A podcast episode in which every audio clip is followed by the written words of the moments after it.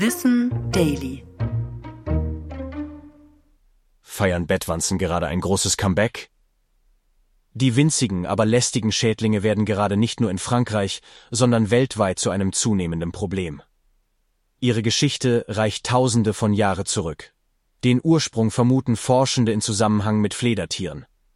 Als Menschen vor rund 200.000 Jahren zusammen mit diesen Tieren Höhlen bewohnten, entwickelte sich dabei womöglich eine Bettwanzenart, die sich auf Menschen spezialisierte. Nach dem Zweiten Weltkrieg schien es, als wären Bettwanzen fast ausgerottet, dank der Einführung von Insektiziden, wie dem inzwischen verbotenen DDT. Doch in den letzten Jahren feierten die kleinen Blutsauger ihr großes Comeback.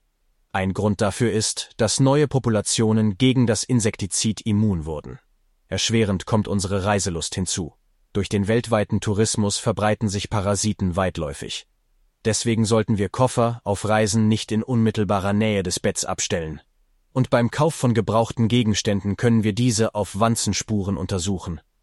Denn Bettwanzen sind wahre Überlebenskünstler, sie können monatelang ohne Nahrung überleben. Wenn sie aber ein Ziel gefunden haben, können sie beim Blutsaugen das Sechsfache ihres Körpergewichts an Blut aufnehmen. Die meisten Menschen reagieren auf den Speichel der Wanzen mit Rötungen und Juckreiz. Andere merken gar nicht, dass sie ihr Bett mit den Tierchen teilen. Ein Bettwanzenbefall ist also sehr lästig und sollte professionell bekämpft werden. Immerhin übertragen sie aber, nach unserem jetzigen Wissensstand, keine Krankheiten. Ich bin Tom und das war Wissen Daily. Produziert von Schönlein Media.